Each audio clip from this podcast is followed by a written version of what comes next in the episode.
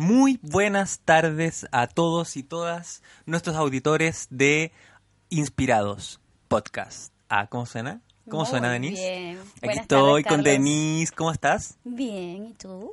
Bien también, feliz de poder reencontrarnos nuevamente aquí, en este plano, porque en realidad siempre estamos juntos, pero eh, reencontrarnos aquí grabando un nuevo capítulo, ¿cierto?, de nuestro podcast Inspirados, con un tema que ahora, eh, en esta oportunidad, me vas a sorprender tú, poniendo un tema aquí sobre la mesa, el cual vamos a tratar de desarrollar. Yo voy a estar aquí mucho más eh, de espectador porque quiero eh, profundizar en algo que tú varias veces me has comentado, varias veces hemos llegado a este punto en el día a día y creo que va a ser muy, pero muy interesante para todos los que nos escuchan el, escuchar, digamos, esto que tiene que ver con...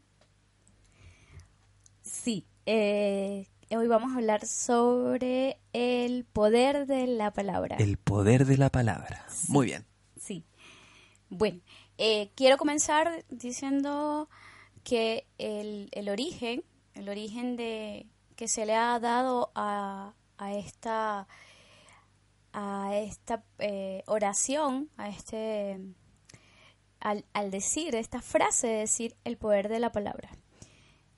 Se viene o se remonta desde la creación, la creación del mundo según los antiguos libros. Bien, Eh, los que han tenido oportunidad de, leer o de saber o, o conocer en el libro, en este libro que es un bestseller, el libro más vendido de, de- uno de los libros más vendidos del mundo, habla es de en Génesis, que es el eh, en sus primeros capítulos de hace referencia a la creación del universo. Bien, de cómo Dios hizo la creación y se refiere a eh, en este estudio se hace la referencia a que Dios creó el mundo mediante la palabra hace haciendo eh, alusión a la palabra.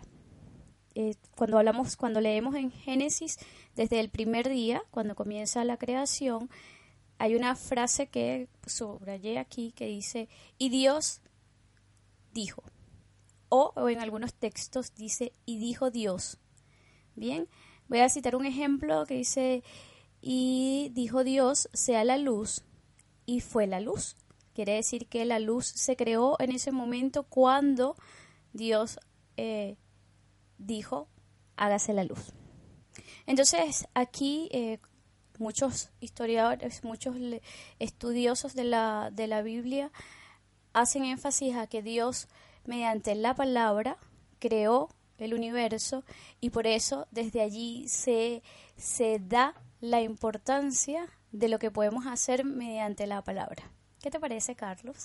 No, o sea, a mí me parece muy interesante. Yo creo que personas como yo, que quizás no hemos tenido la oportunidad de estar tan cerca de aquel libro tan vendido a nivel mundial y traducido a cientos de cientos de idiomas, eh, nos referimos a la Biblia, naturalmente. Sí. Eh, nosotros lo dijimos en algún capítulo. Esto, nuestro, nuestra, nuestro análisis, nuestra manera de ver las cosas va más allá de una religión. Por supuesto. Porque en realidad no, nosotros acá no profesamos eh, públicamente ningún tipo de religión, Claro. digamos, eh, aunque podríamos tenerla o la tenemos, pero acá estamos hablando de algo eh, muy interesante que es eh, que nos remontamos al inicio de los tiempos Sí. desde la perspectiva de la Biblia, ¿cierto? Es. Que independiente, insisto, desde nuestra, de nuestra creencia, eh, sí tenemos claro que eh, todos nuestros auditores y auditoras eh, creen en una energía, en, Sí. en un dios o varios dioses, no sé, pero creen en un ser superior. O sea, y, Sí. y en todas las religiones tenemos ese punto inicial, ¿cierto? La creación del universo, la creación de la vida, la creación de alguna razón, pero aquí eh, se aterriza este concepto, tal como tú bien lo dices, eh, en el poder de la palabra, incluso desde el instante cero, el día en el cual se crea el mundo, se Sí. crea la vida, se crea a través de la palabra. Y como tú alguna vez me dijiste, no lo voy a decir yo porque obviamente en, Denis no va, no va a dar este ejemplo, eh, que tiene que ver con que no se hizo con una varita mágica, no se hizo con poderes ni con un libro de conjuros, se hizo con el poder de la palabra de un ser superior, sí, Así o una es. energía superior, un- como lo quieran llamar, pero es el poder de la palabra. Y lo bonito es que, eh, desde mi perspectiva, es un- una habilidad que, que está inherente en todos nosotros. es algo que no se ha perdido. Lo que pasa es que quizá por muchos eh, se ha dejado de cultivar, pero en realidad eso es algo que viene con nosotros. Sí, sí. Eh, bueno, yo tomo, he tomado como referencia las escrituras eh, como dice Carlos, independientemente de, esto no es un tema religioso, sino que es un libro que ha pasado por muchas manos y que seguro en, algún momento todos hemos tenido la oportunidad de estar cerca de este libro. Bien. Así es. Y por eso, mm, este, eh, el, fijo ese punto allí en ese momento histórico mm, respetando por supuesto la religión y la filosofía de vida de nuestros oyentes. Bien, y venimos con de hablar de, de ese momento donde eh, las antiguas escrituras hablan de, y dijo Dios se hizo y se hizo la luz y dijo Dios al segundo día se hizo eh, los cielos y la tierra entonces ahí iba como como eh, marcando cómo se iba creando esto. Y efectivamente nosotros si vamos si nos vamos más allá o no, y, vamos caminando en la historia, hay algo que, quiero rescatar y, en estos días pensaba en eso, que nuestros abuelos, nuestras generaciones pasadas, antes no había registros, no había eh, notarías para, es, para, para dar por, por mediante documentos o mediante firmas la compra y venta, ¿bien? de alguna propiedad, algún terreno, simplemente los tratos se hacían mediante la palabra. Y por eso es que eh, escuchábamos a nuestros abuelos, nuestros tatarabuelos, que decían la frase de te doy mi palabra. Y eso viene marcado por eso, porque antes los negocios se hacían por la palabra. Entonces, aquí vemos el poder que tenía la palabra la implicación que tenía dar nuestra palabra. Entonces, esto nos vemos más adelante y vamos caminando en la historia y se ha perdido un poco. El, hacer esos compromisos de palabra que, que tienen valor y eran no se podían romper porque simplemente se había dado la palabra. De alguna manera nuestros abuelos, nuestros eh, antepasados entendían el poder que había eh, implícito en la palabra. ¿sí? Era un compromiso. ¿Recuerdas alguna vez a tus abuelos o, alguien mayor decir eh, esta frase, Carlos? Sí, de todas maneras. Yo creo que yo soy independiente de toda, digamos, idiosincrasia, ¿cierto? Independiente de todo, uno siempre escuchaba esta frase. Yo creo que mi abuelo más de alguna vez la dijo que yo empeñé la palabra empeñé mi palabra. Y era algo sagrado. Para él era más importante que justamente una firma o un compromiso, compromiso en papel, ¿cierto? Eh, no se necesitaba abogado, era simplemente tu palabra. Así es, así es. Y, y bueno, entonces ahora, y bueno, en los últimos, en los últimos años, hay una hay una, una ciencia que se encarga de, de, de estudiar y, practicar la, la utilización de, este poder, la, la utilización de, de, la palabra. Y, y, bueno, lo vemos ahora con la programación neurolingüística.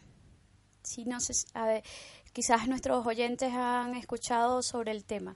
¿Tú has escuchado, Carlos, de la PNL? Sí, sí, he escuchado harto, yo creo que, eh, o sea, he escuchado harto, pero porque también me, he acercado un poco a, temas afines, por lo tanto me ha llegado, digamos, ese tipo de, información, aunque no lo he desarrollado. Yo creo que sería bueno que nos orientaras un poco respecto a esto.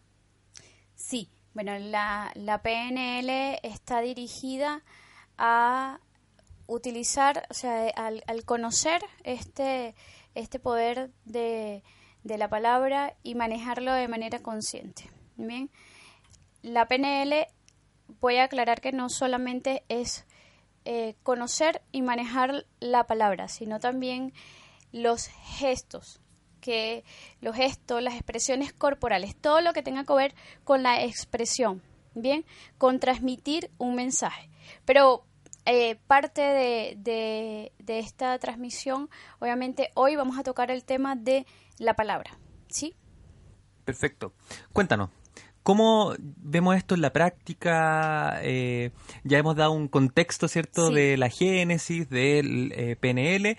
Ahora, ¿cómo podemos nosotros empezar a aplicar esto y, y qué podríamos esperar de lo que tiene que ver con utilizar bien, correctamente el poder de la palabra? Porque uno lo puede utilizar bien o mal, sin darse cuenta, ¿no? Sí, sí, por supuesto. Y ahí queremos, este es lo que queremos compartir con nuestros oyentes, que, que es el cuidado, el primero reconocer el poder que hay implícito en la palabra, ¿bien?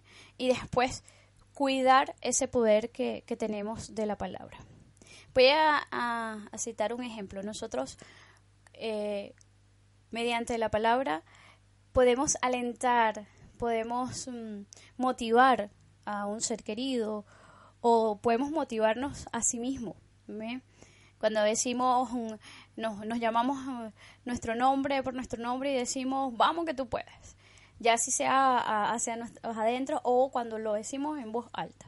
Bien, cuando estamos motivando a nuestros hijos, cuando estamos motivando a nuestros seres queridos, y esa es una forma positiva de utilizar nuestra palabra. Pero, ¿qué pasa cuando estamos eh, en un momento de, de, ira o un momento de tristeza y empezamos a expresar eh, ese sentimiento mediante la palabra?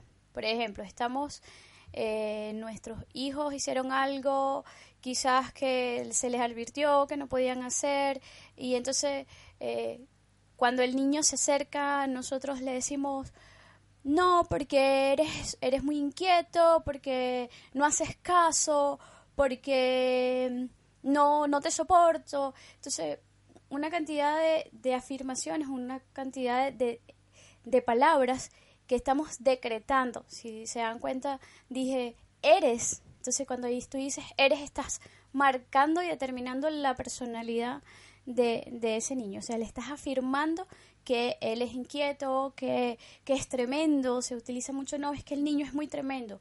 Entonces, ese niño obviamente va a aceptar lo que nosotros le estamos diciendo como algo cierto.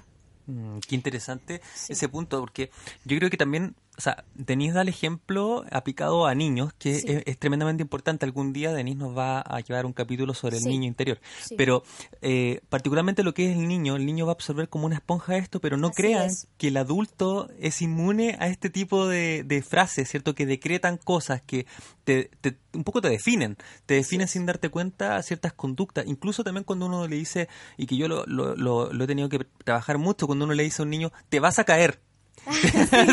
y se cae, y se Y cae. se O, cae. o incluso eso a veces no genera el que se caiga, pero, el- pero el niño le queda grabado que cuando haga eso se va a caer. se va a caer, sí, sí.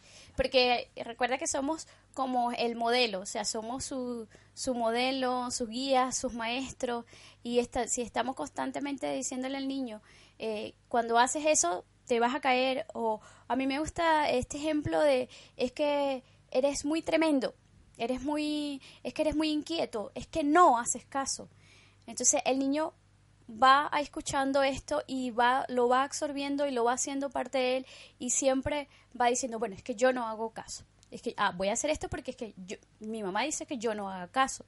Entonces, muchas veces va a hacer cosas buenas, pero él va a estar más atento es cuando él no hace caso. Puede pasar dos cosas con este niño.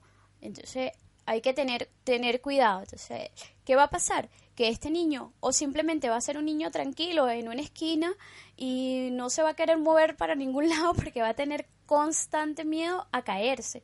¿Bien? O va a ser un niño que siempre va a querer llamar la atención es mediante esto.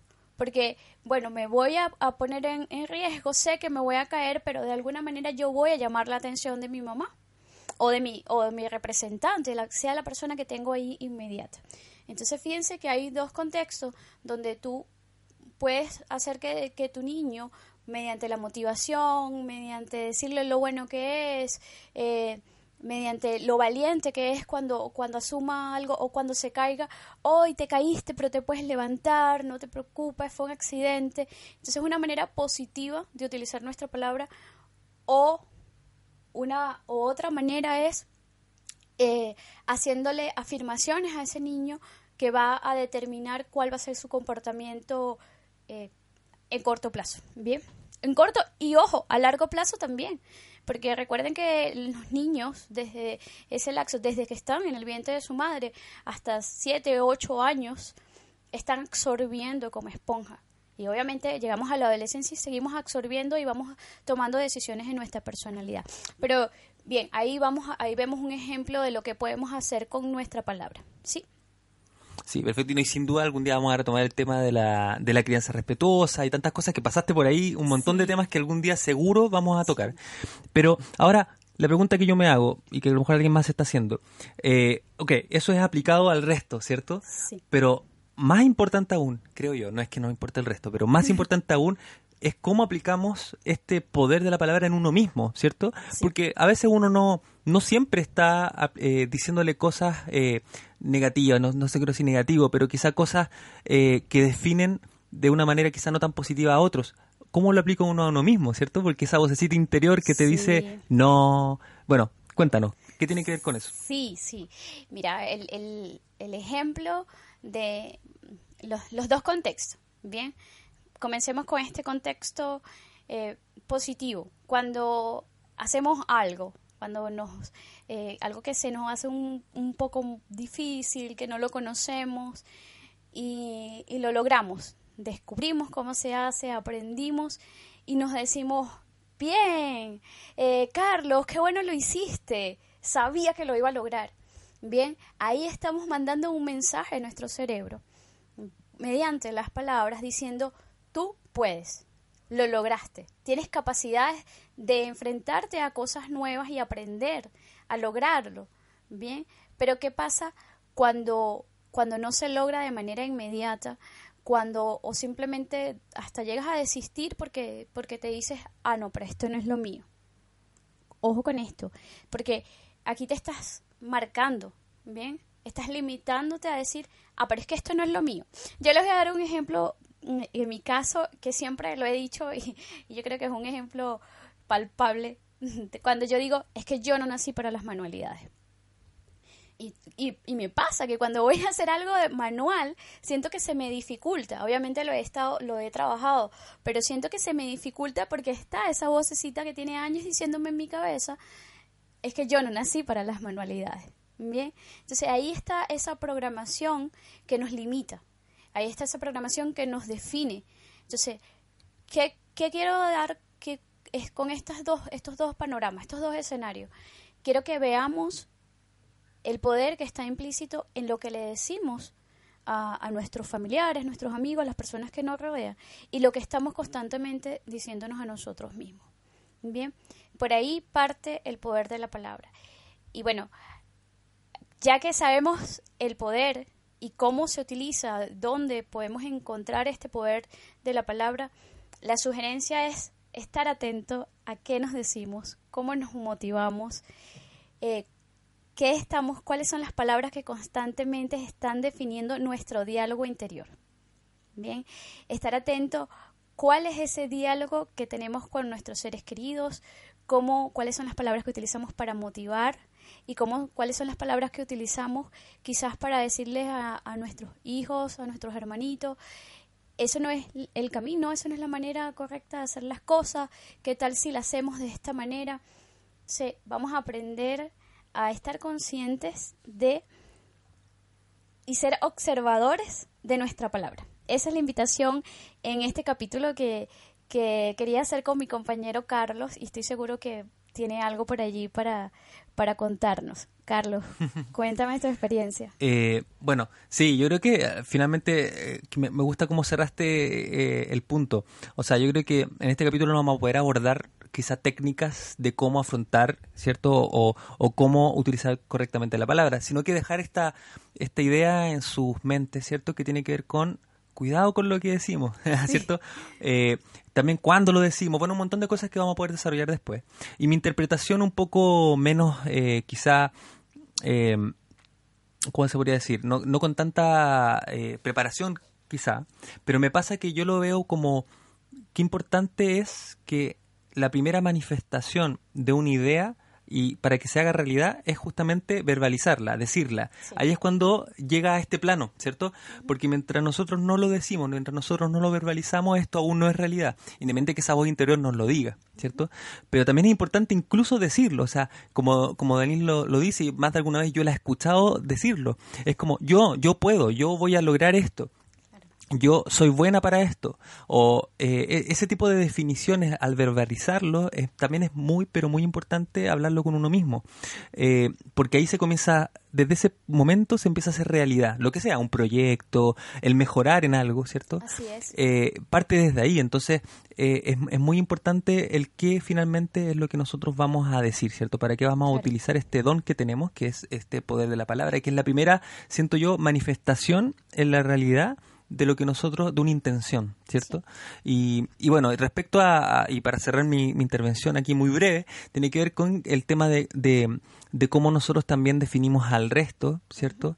Eh, qué importante es esa palabra más de, de apoyo, de guía, de mira, quizá deberías considerar que... Eh, quizás es un poco arriesgado lo que estás haciendo, pero no es definir eh, el que te, como dije yo, el que te vas a caer o no lo hagas porque tú no eres bueno para eso. O sea, es muy distinto eso de calificar eh, a, la persona y, y, encerrarla inmediatamente. Tú cantas mal. ¿Ah? ¿Cuántas veces hemos escuchado eso? Sí, ah, Tú eres malo para la pelota. Sí. ¿Qué, qué, qué, qué qué momentos más trascendentales estoy seguro que más de alguno de ustedes se identifica. con este tipo de frases. O sea, más de alguna vez nos la dijeron en el colegio, un profesor, un compañero. Bueno, los niños no saben de esto. Ojalá muchos de ellos ya de a poco van, van estando más preparados para esto. Yo escuchaba a mi hija también que entiende que este tipo de frases son muy duras. O sea, no es no sea no eres bueno para algo. Eso no existe es que, oye, mira, quizá podríamos entrenar juntos o quizá, mira, eh, tienes que practicar más, es muy distinto.